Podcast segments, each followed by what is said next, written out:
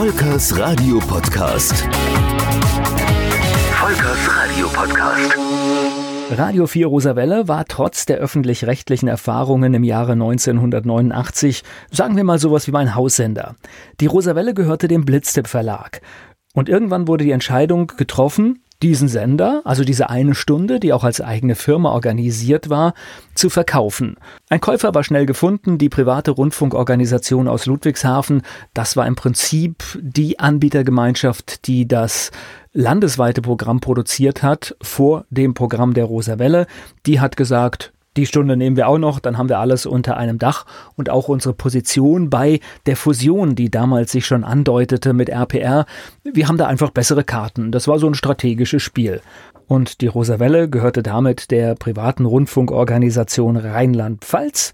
Der Name Rosawelle, die Marke On Air blieb aber. Klaus-Jürgen Hoffi war der Geschäftsführer und quasi unser neuer Chef. Tatsächlich wurde hier mit sehr großem Vertrauen gearbeitet, denn fast niemand kontrollierte, was tatsächlich auf Sendung ging. Aber wir waren damals so motiviert, es kam jeden Tag eine Sendung raus und bis auf ganz wenige Ausnahmen war das auch alles in einer soliden Qualität. Die Professionalität war nämlich im privaten System langsam angekommen. Dieser Verkauf war entscheidend für den nächsten Schritt, der sich im Jahre 1989 bei mir auftat. Klaus-Jürgen Hoffi, dem gehörte nicht nur die private Rundfunkorganisation Rheinland-Pfalz, sondern der war auch noch bei vielen anderen Sendern in der damaligen Zeit beteiligt. So gab es Sender in Karlsruhe und auch einen in Mannheim. Klaus-Jürgen Hoffi gelang es, eine Beteiligung an Radio Regenbogen zu erhalten. Da gibt's genügend Infos im Netz. Das Ganze lief so ein bisschen auf dem Rechtsweg. Ich habe das ehrlich gesagt damals gar nicht so genau verfolgt, aber die Gegebenheiten, die sich daraus entwickelt haben, die haben mich schon interessiert. Die sogenannte Programmproduktionsgesellschaft 2 von Radio Regenbogen gehörte Klaus-Jürgen Hoffi. Dieser Anbieter war für die Sendezeit von 20 bis 6 Uhr morgens verantwortlich. Total verrücktes Konstrukt. Es waren tatsächlich zwei unabhängige GmbHs, die das Programm produziert haben.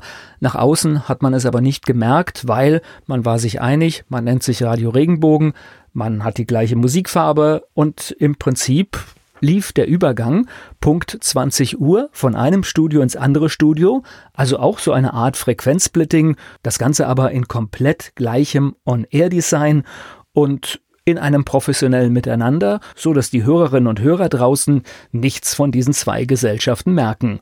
Und das hat auch all die Jahre perfekt funktioniert. Im Gewerbegebiet Mannheim-Friedrichsfeld über einem Möbelhaus in einem wunderschönen Studio wurden somit zehn Stunden Radio produziert. Automatisierung gab es damals noch nicht. Das heißt, zehn Stunden lang waren abends und nachts Menschen im Studio. Richtige Handarbeit. Es war aber auch eine völlig andere Wettbewerbssituation. Es gab weniger Sender, es gab weniger TV-Sender, die als Konkurrenz auf dem Markt waren und somit waren auch die Quoten in den Abendstunden ziemlich gut.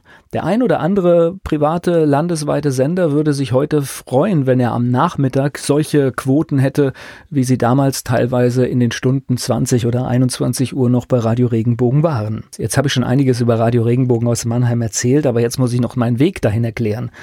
Wie das Leben so spielt, es fehlte in Mannheim noch an Personal. Und so kam dann irgendwann die Frage, wollt ihr nicht das bei Regenbogen auch mal probieren? Also hieß es nach Mannheim fahren, sich beim Programmchef, beim Geschäftsführer vorstellen, und zwar nicht von der PPG 2, sondern von der Programmproduktionsgesellschaft 1, die die Verantwortung für das Tagesprogramm hatte. Das haben wir gemacht, das lief alles gut und dann ging es los. Erstmal so acht bis zehn Einsätze im Monat und irgendwann, nach kurzer Zeit, hatte ich dann auch mal einen Dienstplan, an dem ich an 30 Tagen eingeteilt war. Und wenn der Monat 31 Tage hatte, dann stand ich auch 31 Mal drauf. Auch das sind Zustände, die es heute wahrscheinlich so nicht mehr gibt.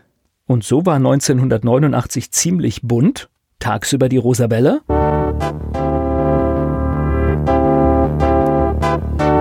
Hier ist Radio 4 Rosa Welle auf UKW 100,6 und in Mainz und Wiesbaden 104,5 MHz. Sie hören eine Sendung im Rahmen der Veranstaltergemeinschaft Pro Radio 4.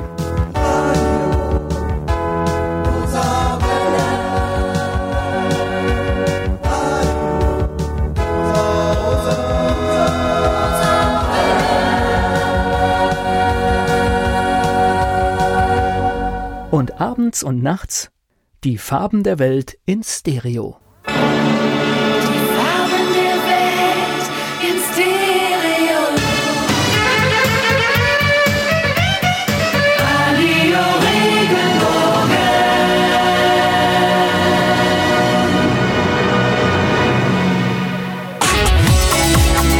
Volkers Radio Podcast. Volkers Radio Podcast.